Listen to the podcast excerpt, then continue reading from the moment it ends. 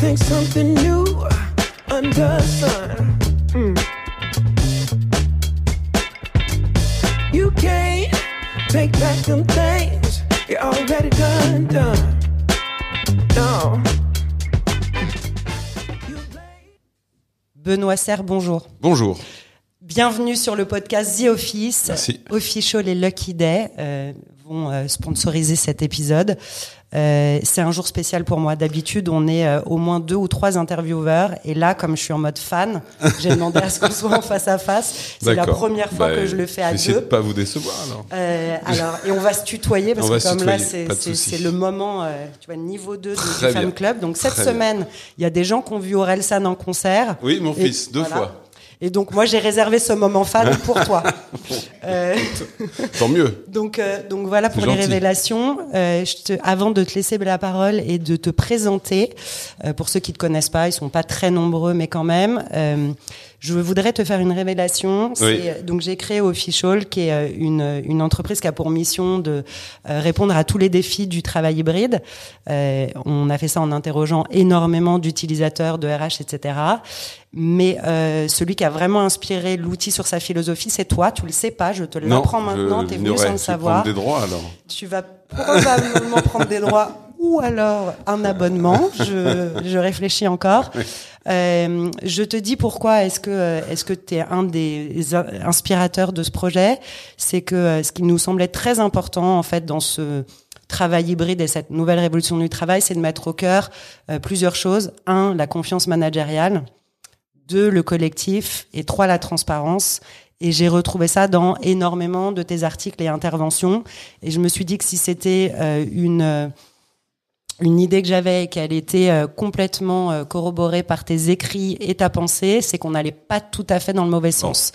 Donc merci. c'est gentil. pour C'est ça. vrai que ces trois notions, on en reparlera sûrement. Bah c'est c'est le La moment. troisième étant la plus fondamentale. Euh, je te laisse te présenter, Benoît. Alors, Comme ça, tu vas dire exactement ce que tu veux tous. sur toi. Non, bah, je, Benoît Serre, donc. Euh, je suis le DRH de L'Oréal France depuis un peu moins d'un an. Félicitations. Merci. Euh, voilà. Et en même temps, je suis vice-président de l'Association nationale des DRH depuis plus longtemps maintenant, depuis 2015. Voilà. Et puis j'ai une carrière euh, RH relativement longue dans des entreprises très différentes. Parce que je suis allé Tu chez- peux nous en parler? Bah, Je suis allé chez, j'étais chez Leroy Merlin en France, puis après en Russie où j'étais DRH là-bas pendant presque six ans. Euh, après, j'étais dans l'assurance parce que j'étais DRH du groupe Massif pendant sept ans. Je suis passé du bricolage à l'assurance. Et Bonne idée. Après, j'ai fait une, une petite pause que j'ai trouvée absolument géniale euh, en rejoignant le BCG pendant un an et demi pour être partenaire RH où j'ai accompagné des entreprises euh, sur leur sujet de transformation RH. Alors c'était pendant la Covid, donc c'est un peu particulier parce que je je dois être le seul qui est rentré au BCG, qui est resté 18 mois, dont 12 mois chez lui. Euh, mais c'était un onboarding absolument- sympa. mais c'était absolument génial. J'ai eu une chance immense de pouvoir le faire et vraiment je remercie le BCG qui est une boîte magnifique parce que euh, pendant un an et demi en fait j'ai eu l'immense plaisir de d'une part de transmettre, d'autre part de, de de fédérer ou de cristalliser ce que j'avais fait dans ma vie professionnelle depuis 20 ans euh, pour essayer de- d'en tirer le meilleur pour les clients du BCG. Donc j'ai trouvé que c'était une super. Ça t'a donné matière à écrire tous ces articles que je pense que ça m'a- euh, m'a aidé à, prendre du recul parce que quand on fait ce métier, on est un petit peu quand même dans, dans la nasse tout le temps et, et pendant un an et demi, on travaille beaucoup au BCG. Je voudrais pas que les gens qui écoutent se méprennent, mais en fait, on travaille un peu différemment. C'est-à-dire qu'on prend, on prend du recul sur les choses et je trouve que prendre du recul sur son métier comme ça en cours de carrière pendant un an et demi, c'est extraordinaire. Donc voilà. Et puis après, bah, L'Oréal depuis un an. Et ça se passe an. bien Ils sont sympas chez L'Oréal? Pour le moment, ça se passe bien. En tout cas, moi, j'ai l'impression. J'espère que le patron le partage. Euh, oui, oui, bah c'est une, c'est une boîte qui, on la connaît hein, pour ses qualités. C'est une boîte qui a une, qui a une vraie capacité à, sur les sujets RH en tout cas. C'est pour ça que j'ai été très content de les rejoindre, à anticiper les sujets. Je vais en prendre qu'un seul. Hein, euh, le sujet de la diversité, par exemple, ça fait 20 ans que L'Oréal l'adresse. Ils n'ont pas attendu euh, les lois, les trucs, les index, etc. Et puis, euh, et puis voilà. Donc, euh, non, non, c'est c'est une super boîte. Je, je t'ai invité aujourd'hui pour qu'on parle travail hybride et tu t'es beaucoup penché sur cette question. Euh, je voudrais savoir euh, ce que tu penses du travail hybride.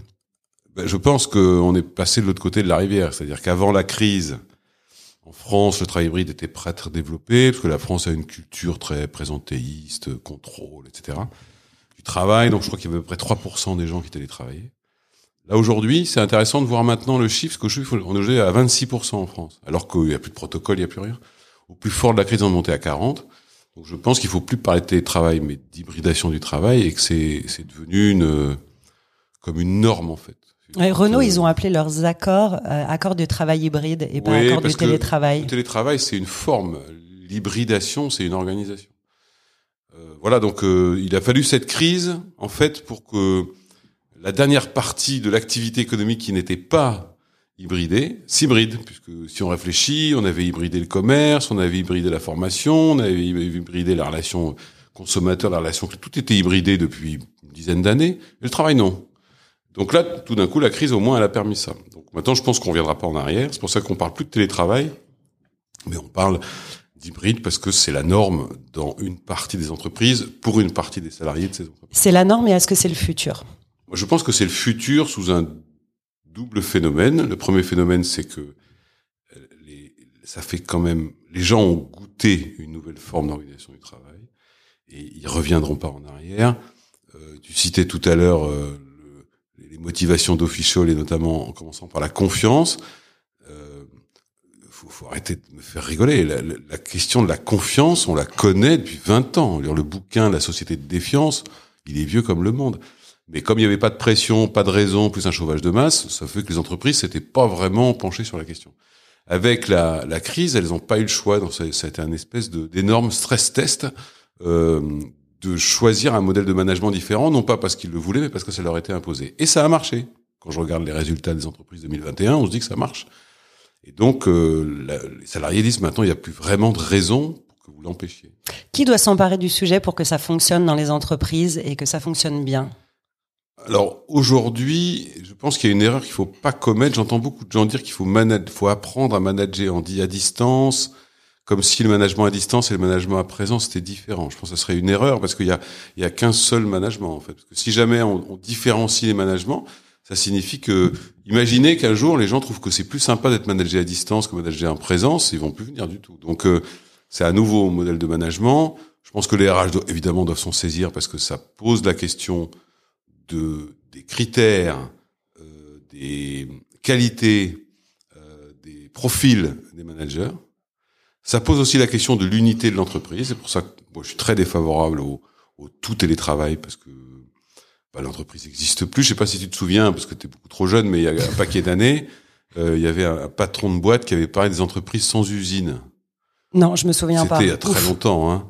Euh, tout le monde avait rigolé et même si on y est arrivé, finalement, je voudrais pas qu'on invente des entreprises sans gens quand même un jour. Donc euh, du coup, je, je- moi je crois que c'est un point positif. Les RH s'en saisissent, les managers s'en saisissent parce que l'hybridation du travail, elle s'installera durablement si on y- si on comprend qu'il y a deux autres hybridations qui suivent. C'est Ah oui, l'hybridation. parle-nous de ça. Donc toi, tu es convaincu qu'il y a plusieurs hybridations. Moi, je suis convaincu que dès lors que l'hybridation du travail de l'individu euh, s'est installée et qu'on viendra pas en arrière, euh, parce qu'ils le veulent, parce qu'on voit que ça marche, euh, voilà. Et ben derrière, il y a donc l'hybridation des organisations. Il faut repenser l'organisation comme étant un modèle hybride collectif.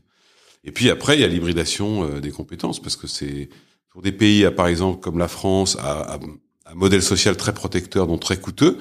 Il faudrait pas qu'on se retrouve victime d'une nouvelle mondialisation, comme on l'a été de la mondialisation industrielle, avec la mondialisation des compétences. Parce que si on voit jamais les gens, on va les recruter dans des pays euh, à bas coût, comme on l'a fait pour les plateformes téléphoniques, mais sur des métiers rares.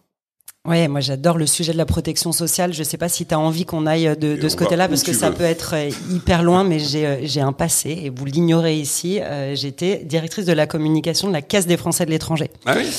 J'étais euh, adhérent, moi, à la Case des Français de l'étranger, quand j'étais en. Russie. Donc tu as dû recevoir mes newsletters. Certainement, si j'en garde un euh, souvenir ému, d'ailleurs. Dans les années 2000. Donc c'était moi. Euh, la protection sociale, je trouve que c'est un sujet hyper intéressant parce que en effet, elle nous rend à la fois extrêmement compétitifs. Je trouve, parce qu'on a le meilleur euh, système de santé au monde, en tout cas le plus abordable, le plus protecteur, le plus équitable, euh, probablement, mais il a un coût dont tu parles, et donc du coup, il nous rend peut-être pas complètement euh, euh, compétitif avec euh, avec les autres. Est-ce que à part la protection sociale, tu vois d'autres choses qui pourraient nous empêcher de Bah oui, d'être au bah, même rang? euh, Moi, je partage ce point-là, dire que la, la France a, a choisi un modèle de protection sociale très élevé, et c'est très bien. On l'a vu d'ailleurs pendant la crise. Euh, ça veut dire que c'est certes un élément de compétitivité, mais c'est surtout c'est aussi un élément de coût. Et donc, il faut le compenser. Et donc, je pense qu'un pays comme la France n'a pas d'autre solution que de le compenser par de l'hyper-compétence. Parce que quand on recrute, on fait un espèce d'équilibre entre le coût et la compétence, parce que ce, la somme des deux, ça donne la productivité à peu près. Et donc, euh, il faut il faut intégrer le fait que si on n'est pas les meilleurs en compétences, alors on sera pas forcément les plus attractifs sur les métiers. Et ça, c'est une question qui est posée aux entreprises, mais qui est posée aussi à l'État, parce que l'État, euh, euh, en France, comme au Japon, d'ailleurs, c'est les deux seuls pays au monde, il est extrêmement présent dans l'enseignement supérieur. Dans les autres pays, c'est plus libre, enfin c'est plus entreprise en fait, ou privé.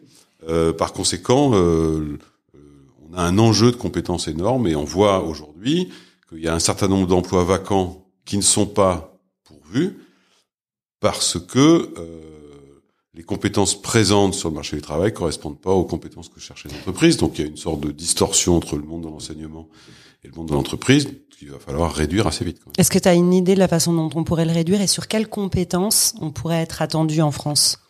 Déjà, je pense qu'il faut Excuse-moi juste, rapprocher. Est-ce que tu peux rebouger le On coupera cette partie Là, où je. il faut voilà. rapprocher euh, beaucoup plus qu'on ne le fait aujourd'hui le monde de l'enseignement et le monde de l'entreprise.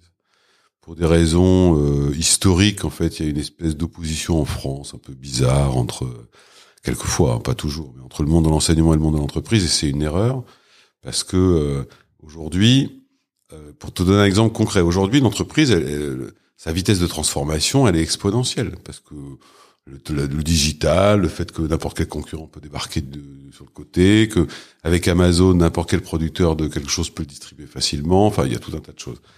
Euh, ce qui fait que les entreprises se, se, se transformant assez vite, les compétences dont elles ont besoin se transforment aussi vite que, que leur activité. Or, il faut reconnaître que le système de l'enseignement supérieur, qu'il soit universitaire ou même dans les écoles de commerce, en fait, il est très lent à évoluer. Quand on pense que euh, tu sais, les, les écoles de commerce, les écoles d'ingénieurs sont visées par l'État. Et l'État, il délivre un visa pour cinq ans. Et donc, pendant cinq ans, on peut plus toucher à rien. Mm, mm, Parce mm. que sinon, il faut repasser devant la commission. C'est très compliqué, c'est très administré. Euh, bah, ça veut dire qu'il y a un vrai risque de décalage, parce que les entreprises, pendant temps, les avancent, et puis le, diplôme, lui, il reste assez stable. Donc, je pense que c'est la première réponse, c'est celle-là, c'est ren- renforcer le lien, euh, recréer le lien entre l'entreprise et le monde de l'enseignement. J'ai une question pour toi. Je me demande si, euh, avec cette Gen Z là qui arrive ou qui est en train de- déjà Mm. d'a- d'arriver, euh, les diplômes vont et, et puis cette euh, cette révolution du travail hybride. Est-ce que les diplômes vont toujours valoir quelque chose, sachant qu'on vont probablement changer cinq fois de job Euh, Est-ce que la formation continue doit pas être réinventée? Qu'est-ce que tu vois toi là dans cette génération et ce, cette adéquation entre tous ces métiers qu'on connaît pas encore et ceux qu'on va devoir euh, remplir? Non, moi je pense que la valeur du diplôme devrait rester, mais elle devrait, euh, au moins chez les recruteurs, euh, s- s'amenuiser un peu. Moi j'ai toujours été un peu surpris, ce que j'ai dit aux gens, des chasseurs de tête. Quelqu'un qui a 45 ans, 25 ans de carrière, on va lui demander euh, le diplôme qu'il a eu il y a 25 ans, c'est plus la même personne, il a fait des trucs, il a fait autre chose, il a appris, et puis avec euh, l'évolution du marché du travail, l'évolution des relations employeur-employé, le travail hybride, etc., on voit bien que ce qu'on appelle en bon français les soft skills euh, se sont beaucoup développés. Donc, je pense que le diplôme, euh, au moins la formation initiale, elle, elle perd pas de sa valeur, mais elle perd de son importance dans le mix compétences de quelqu'un qu'on recrute. Donc, je pense que ça va. Il faudrait redevenir un peu raisonnable avec cette histoire-là. Et puis, même si c'est pas inutile. La deuxième chose, c'est que on enferme les gens euh, dans euh, une catégorie en fonction de ce qu'ils ont fait quand ils avaient 20 ans, et on leur euh, reclaque la même catégorie quand ils en ont 45 ou 50, ce qui est totalement absurde en fait. Donc il y a des entreprises qui développent beaucoup la promotion interne et qui elles-mêmes en fait s'en détachent de ce phénomène-là parce qu'ils s'intéressent qu'à ce que la personne a fait. Ce serait bien que ça ne soit pas réservé seulement à la mobilité interne, mais que ce soit aussi une logique de passage d'entreprise à l'autre. Mais je pense que ça évolue pas mal quand même ça. Et puis il y a un autre sujet sur les diplômes, c'est le fameux développement des MOOC, des SPOC, ou je sais plus comment ça s'appelle.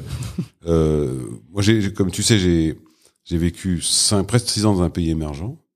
Euh, le certificat SPOC de Stanford, aux yeux du recruteur dans un pays émergent, que ce soit la, la Russie, le Brésil ou euh, la Chine, il a presque plus de valeur que le diplôme euh, bac plus 5 de la Sorbonne. Il en a plus, oui. Bah oui. Oui. Mais oui, et pourtant, c'est que de la personne qui est euh, la personne qui a passé son, di- son diplôme international à Stanford, il a sans doute jamais fichu les pieds à Stanford de sa vie. Donc voilà, donc il, je pense que quelquefois on a une approche un petit peu euh, passéiste de ça. Je voulais te faire parler de la Gen Z parce que tu as écrit Oui. il y a pas longtemps Ouais. dessus et euh, avant-hier alors on, on va pas on va pas diffuser cet épisode pile au mois de mars on aura peut-être un peu de temps mais en tout cas je, je dis la date donc euh, Microsoft a publié son étude sur le travail hybride le 16 mars et euh, dit que 49% des membres de la génération Z et des millennials envisageraient un changement d'employeur cette année, c'est-à-dire une hausse de 4% par rapport à l'année dernière. Et euh, la différence, c'est 43% contre euh, les autres tranches d'âge.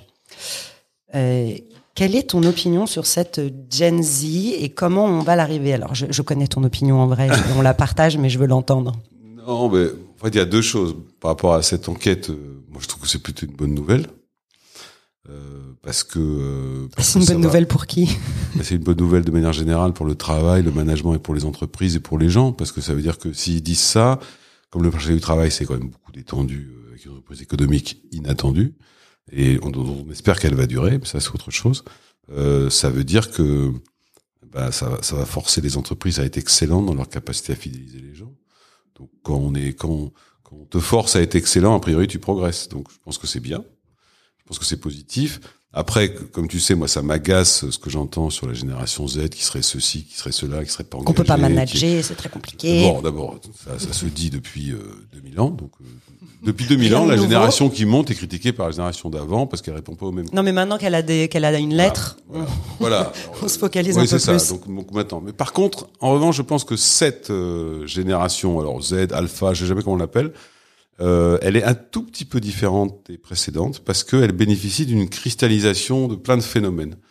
Euh, elle est évidemment la grande bénéficiaire de la transformation digitale. Elle a en plus la Covid qui est venue euh, montrer euh, que le rapport au travail, euh, l'habitude qu'on avait, l'espèce de lien de subordination, tout ça a été un peu ringard.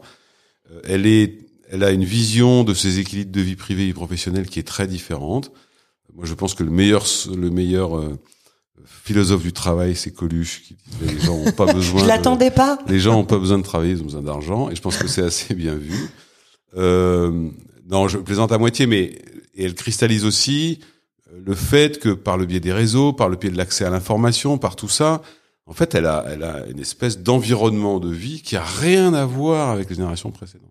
Et tout ça arrive en même temps avec une amélioration très forte quand même de la situation économique, puisque si ça continue comme ça, on, la France, enfin, après 40 ans, va enfin sortir du chômage de masse. C'est une génération qui a une forme de chance. Alors j'imagine que ceux qui écoutent se disent oui, on aurait pu s'en passer Ouais, de la Covid. bien. Je suis d'accord avec eux, mais c'est une forme de chance parce que c'est une génération qui arrive à un moment de rupture en disposant de tous les moyens de la rupture. Ah, mais c'est les nouveaux boomers, en fait.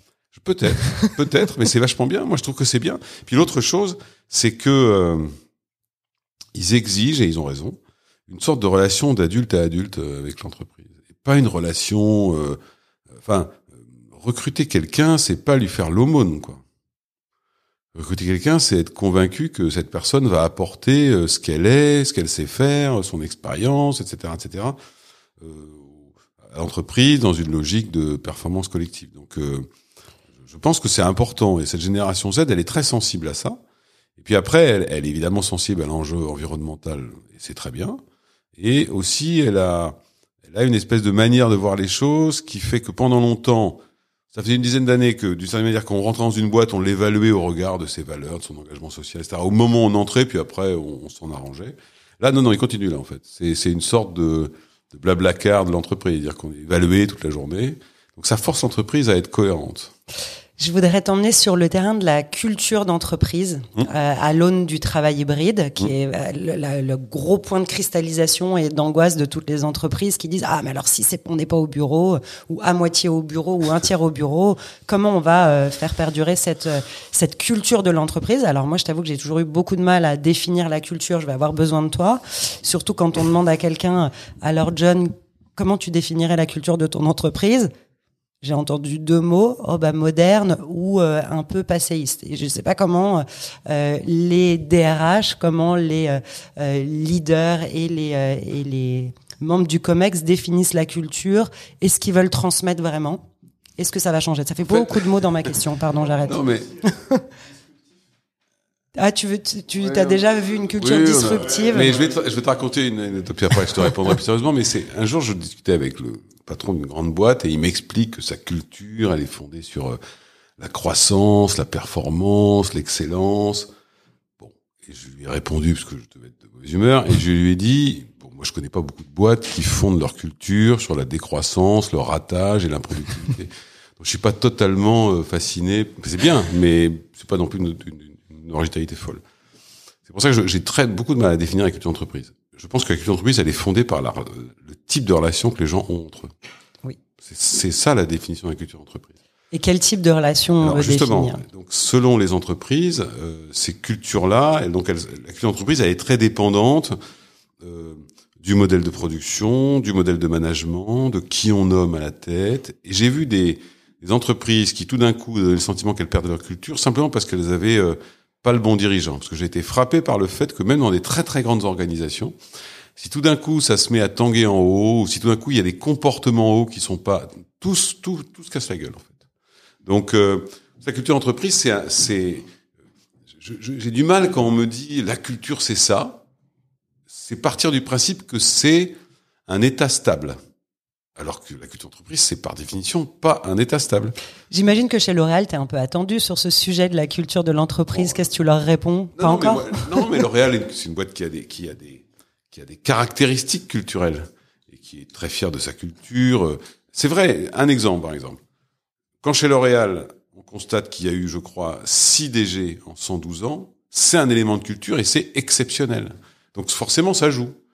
Euh, euh, de l'autre, c'est une boîte, par exemple, à ma grande surprise d'ailleurs, qui est finalement assez peu processée en fait. Elle est très fondée sur euh, le dialogue, trouver des solutions ensemble. euh, bon, ça c'est des c'est des caractéristiques culturelles. Chez Laurent Merlin, c'est une culture extrêmement forte euh, qui était plus liée à une espèce d'obsession maladive du client partout, même dans les services centraux. C'était assez extraordinaire. Et c'était soutenu par une politique de rémunération, parce que je sais que chez Leroy Merlin, le capital est détenu à 15% par les salariés. D'accord. Donc ça, par exemple, c'est des, en fait, ce sont pas des cultures, ça, ce sont des actes qui posent un modèle culturel. Ou des valeurs. Oui, aussi, aussi, mais, mais évidemment, quand on a ce type de choses, ça nécessite une hyper cohérence entre ce qu'on dit et ce qu'on fait. Donc, ce que tu mettrais toi dans la culture, c'est finalement euh, bah, principalement le leadership et le type de relation que vont nourrir les collaborateurs entre eux. Je vais te dire, la culture d'une boîte, c'est les gens qui la composent.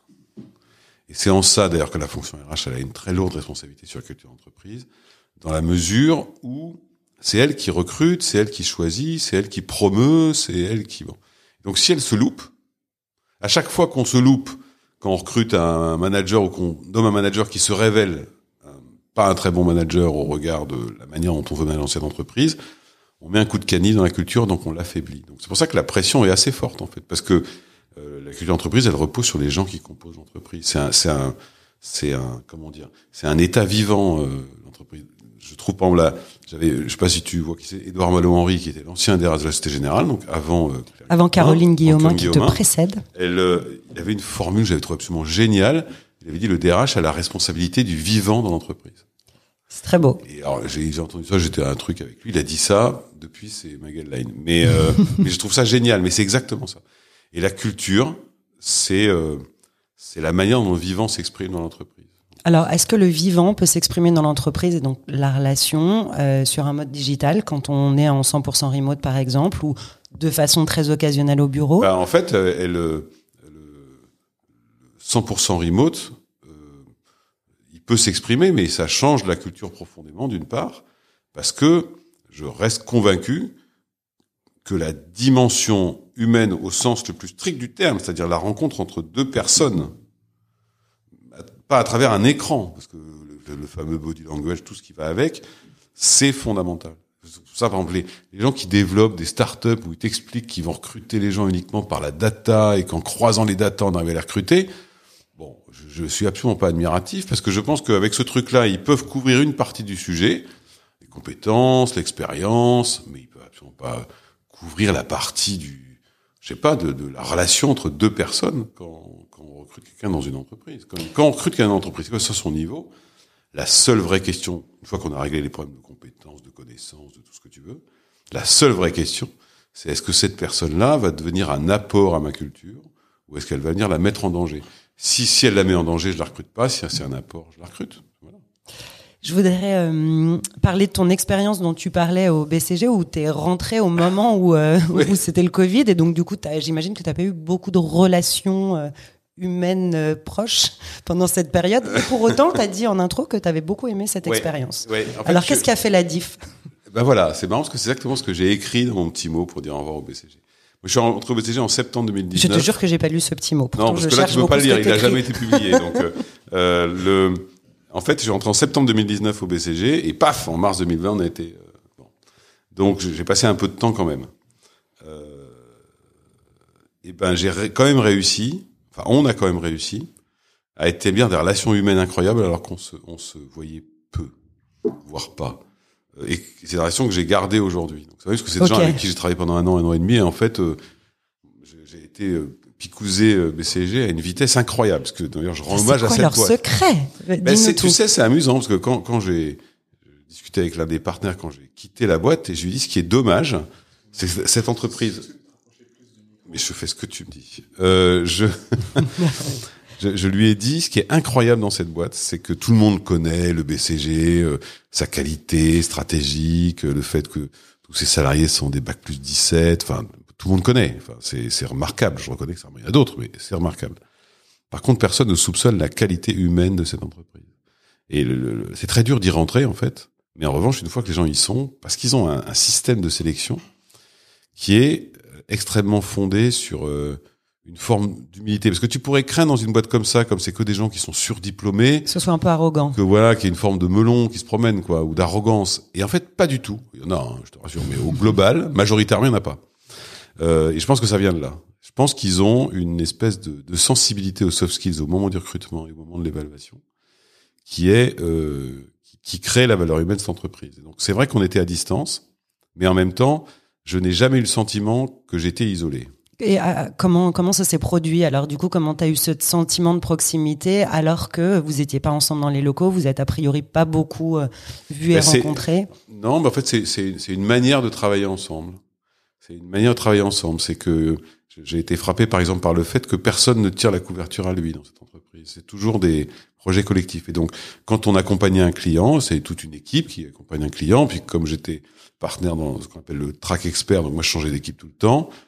On n'avait jamais le sentiment qu'il y en avait un qui disait c'est moi qui ai proposé ça au client. C'était vraiment et donc ça même à distance on ressentait cette volonté de production d'intelligence ensemble. Euh, voilà donc c'est comme ça moi en tout cas que je l'ai que je l'ai ressenti.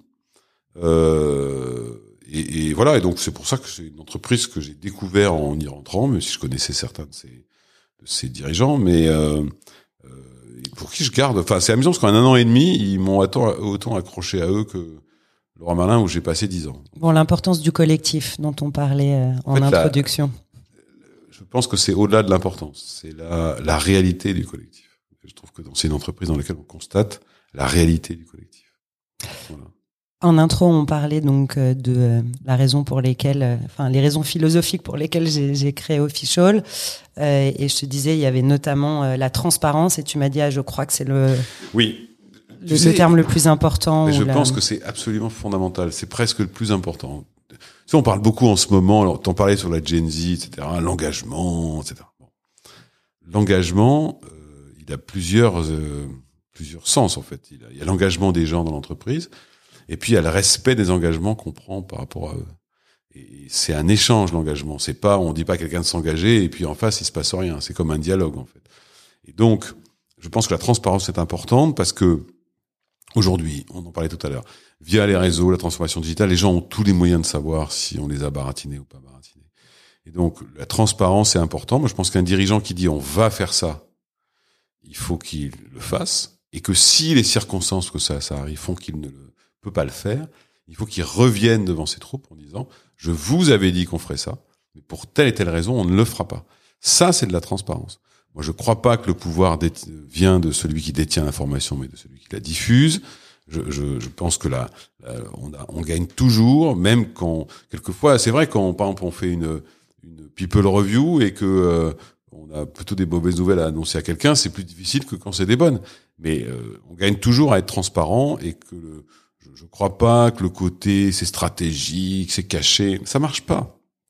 Et puis surtout, le sentiment, le défaut de transparence génère le sentiment d'inéquité de traitement.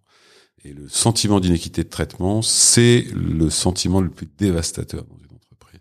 Quand les gens ont le sentiment, C'est la raison numéro une pour laquelle ils quittent ah, une entreprise. Parce que l'iné- là, il y a beaucoup de gens qui, qui- disent quand même, j'ai l'intention de partir. oh, je sais pas si C'est c'est la, 49%. Je ne sais pas si c'est la c'est- première raison.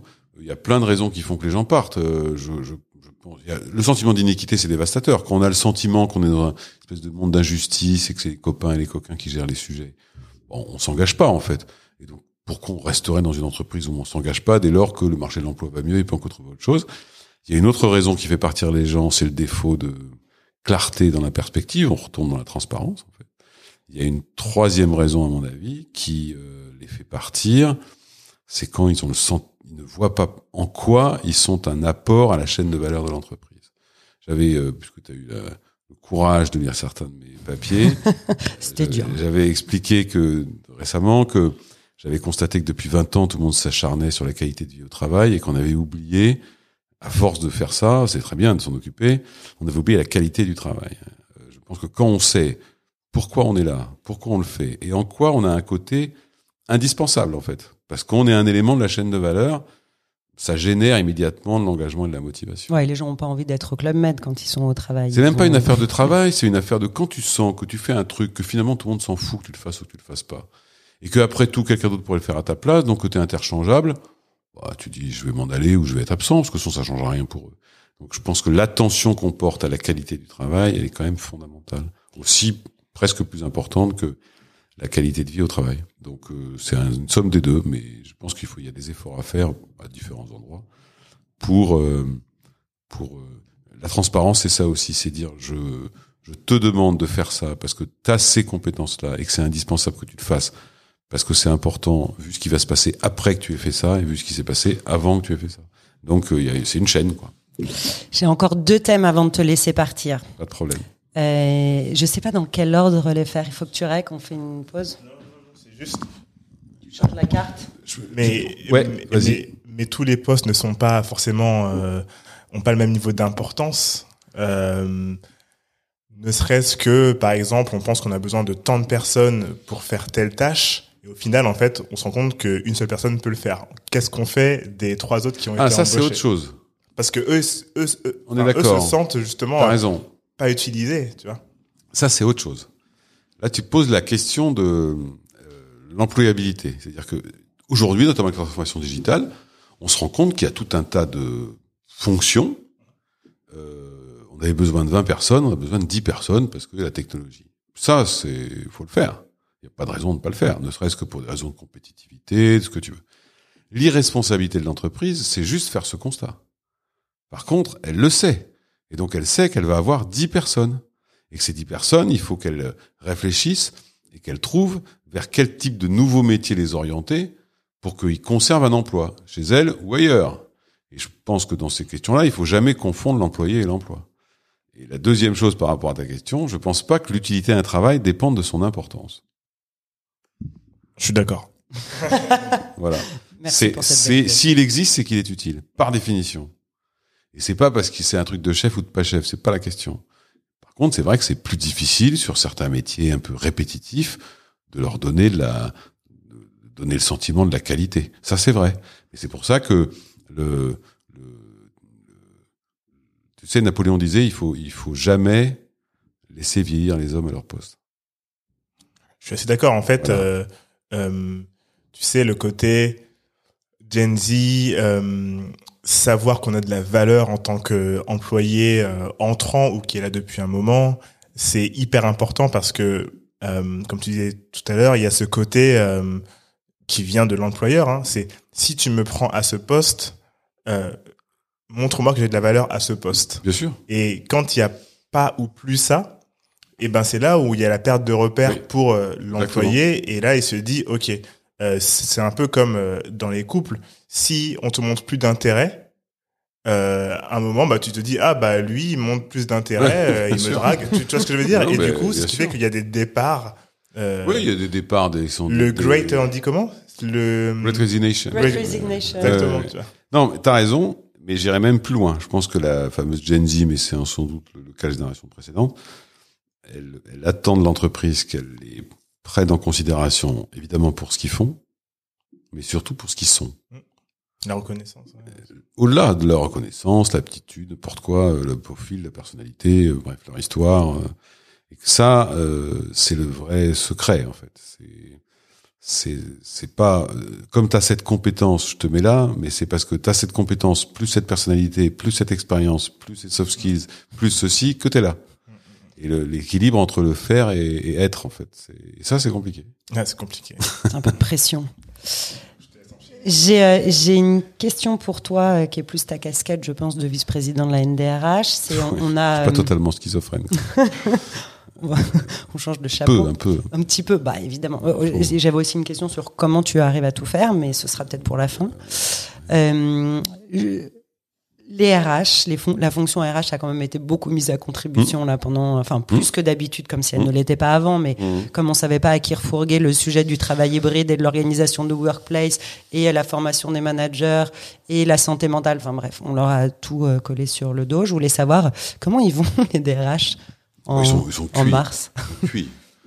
Ils sont cuits de fatigue, mais ils tiennent le choc parce que moi je trouve que cette crise, elle a une vertu, elle a eu pas mal de vertus, mais parmi ces vertus sur la fonction RH pure, c'est que je crois, et j'espère que ça durera dans le temps, mais les DRH ont une responsabilité pour que ça dure. Avec cette crise, la fonction RH a pu démontrer la largeur de sa palette. Elle a dû traiter l'organisation, respecter les thèses du gouvernement qui n'étaient pas toujours d'une clarté énorme, s'occuper des gens, euh, réorganiser l'entreprise, faire attention à intégrer ceci, expliquer au management comment on va faire, protéger les gens, euh, continuer à les former. Enfin, elle a montré une espèce de palette de compétences. Et moi, c'est ce que je trouve passionnant dans ce métier que je suis depuis très longtemps. C'est que, en fait, c'est un métier au contour très mal défini, et c'est d'ailleurs pour ça que c'est un métier qui est mal connu. Est-ce qu'ils vont tous passer au. COMEX maintenant, du coup Parce qu'on en- leur a demandé alors, beaucoup, ça, parce que c'est bon, pas En beaucoup. fait, il y a deux manières de faire. Parce que moi, j'ai jamais, enfin, euh, j'ai jamais, jamais accepté une proposition d'emploi où on me disait voilà, on aimerait vous faire venir comme DRH de cette boîte. Bon, vous serez rattaché au secrétaire général, vous serez pas au Comex, ou vous serez rattaché au directeur administratif. J'ai dit bah euh, Non, merci. merci, ça va aller. Je pense que c'est très révélateur. C'est-à-dire quand une entreprise ne met pas sa fonction RH au Comex, c'est très révélateur de l'importance qu'elle accorde aux gens.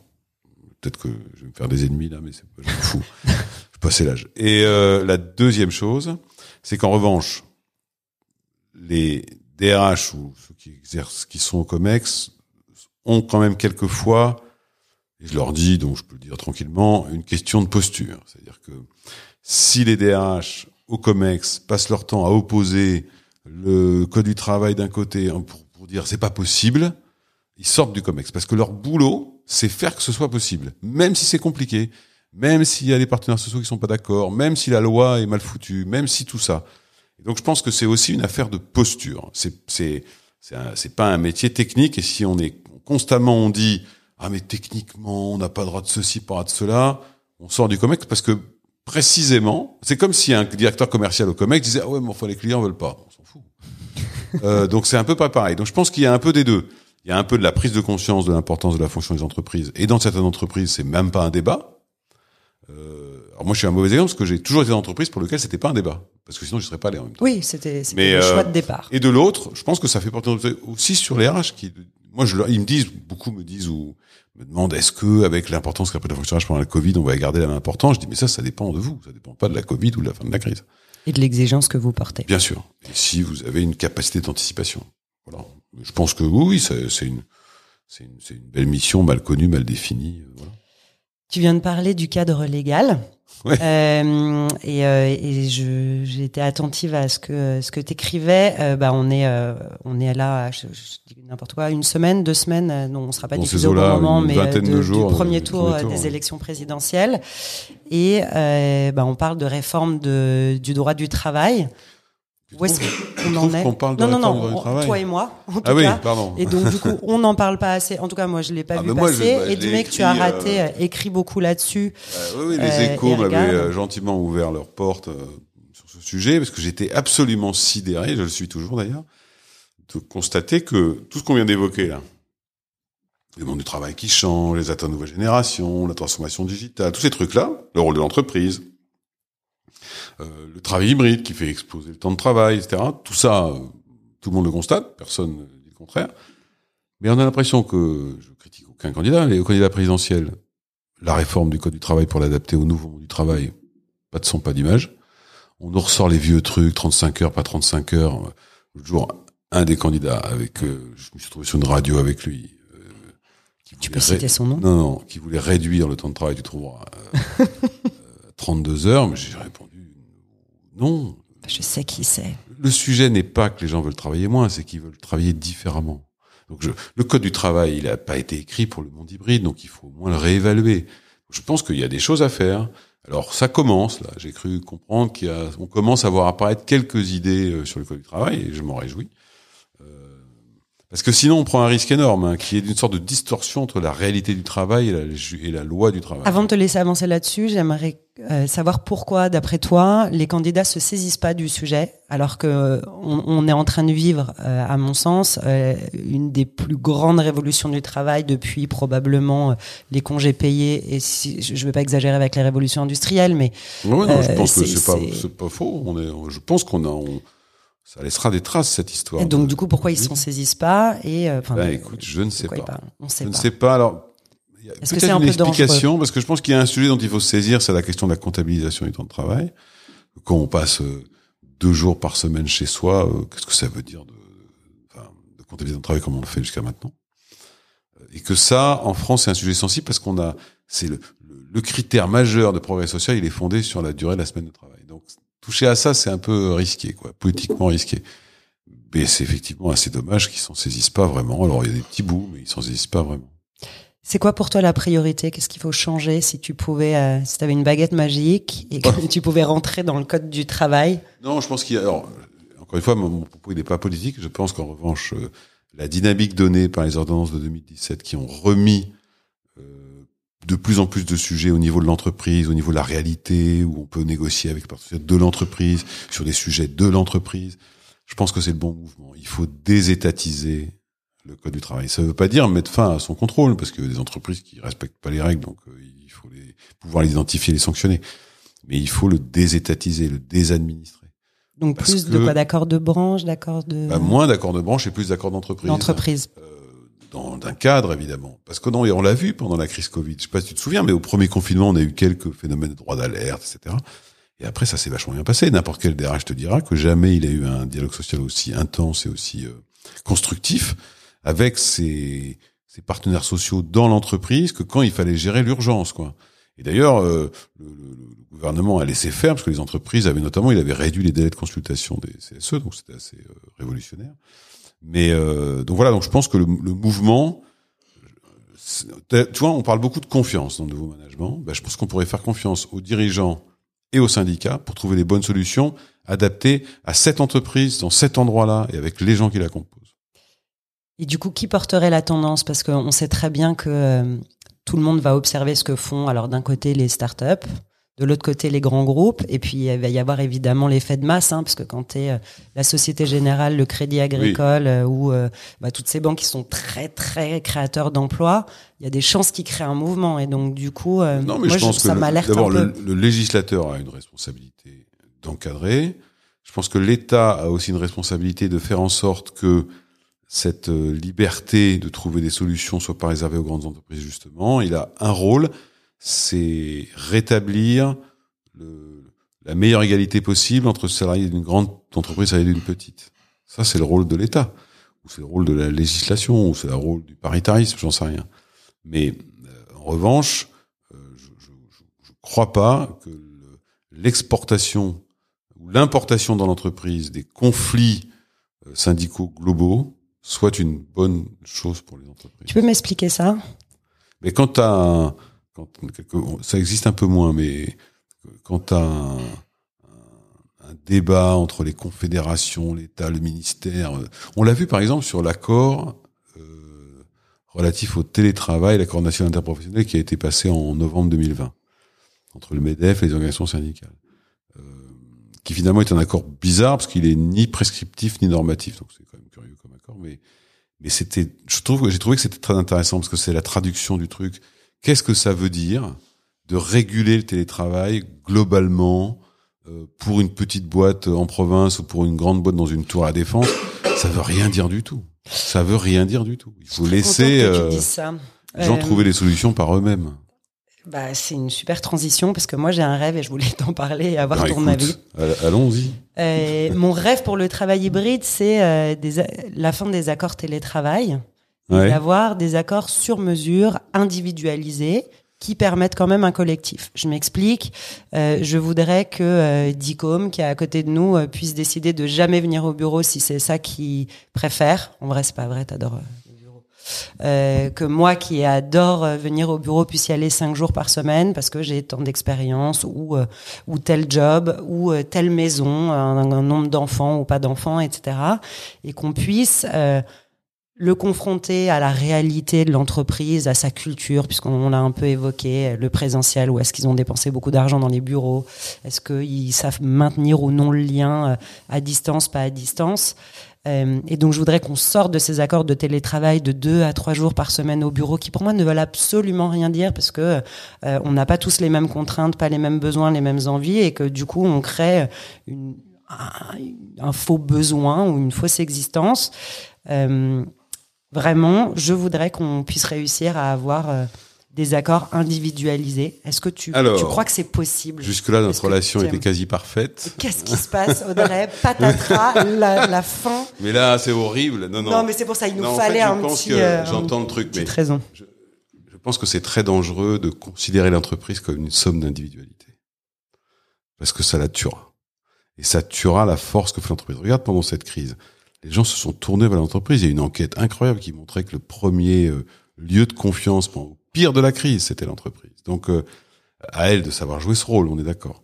Je pense que la l'hyper-individualisation est hyper dangereuse parce qu'elle elle fait disparaître euh, ce qui fait la raison d'être ensemble. Voilà. Euh, je, je, je une comparaison, c'est que on arrivait à fédérer les gens parce qu'il y avait comme dans une tragédie, tu avais une unité des lieux, une unité de temps, une unité d'action, tu vois. Avec le télétravail, l'unité de lieu a disparu. Avec le télétravail, l'unité de temps a disparu. Donc si en plus, donc c'est l'unité d'action, la stratégie, la vision, le sens, ce que tu veux, les valeurs qui fondent le ciment des gens entre eux. Ça c'est la première chose.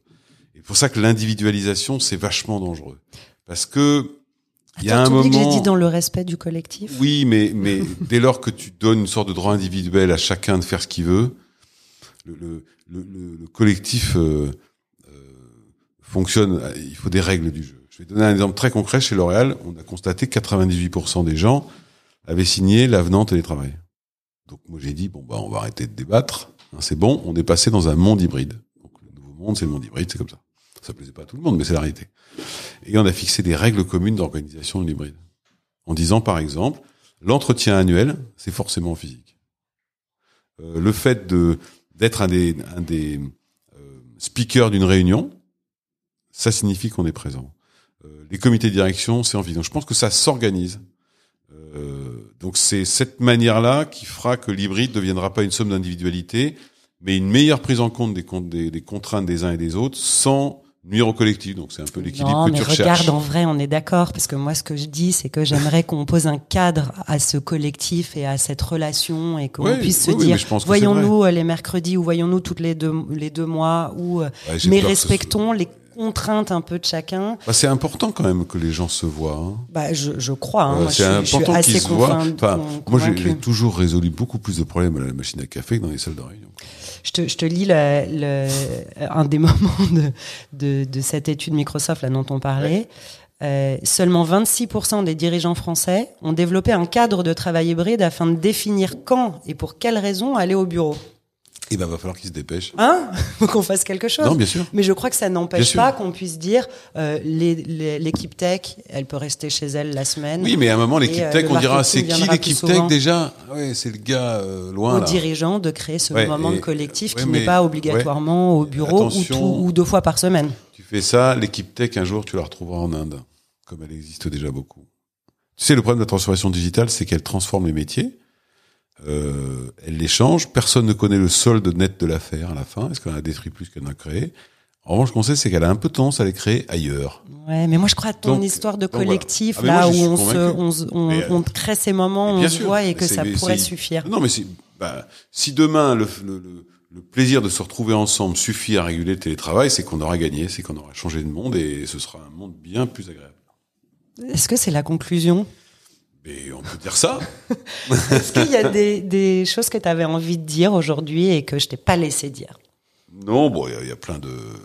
Il y a des sujets qui te Non, tiennent y à a, cœur il y a un, il y a un sujet, mais c'est, c'est- c'est- qui va avec, sur lequel j'ai, je pense que c'est un vrai sujet, c'est qu'il va, il va falloir refondre les règles du travail, refondre la manière de vivre ensemble l'entreprise, refondre les équilibres de vie, etc. Ça, tout le monde le dit, on l'a dit. Ça. Je pense qu'il faut aussi refondre le partage de la valeur dans l'entreprise, la valeur créée. Je pense que c'est, c'est, c'est. Moi, j'ai eu la chance de passer dix ans dans une entreprise dont les salariés sont actionnaires, ça change tout. Ça change tout.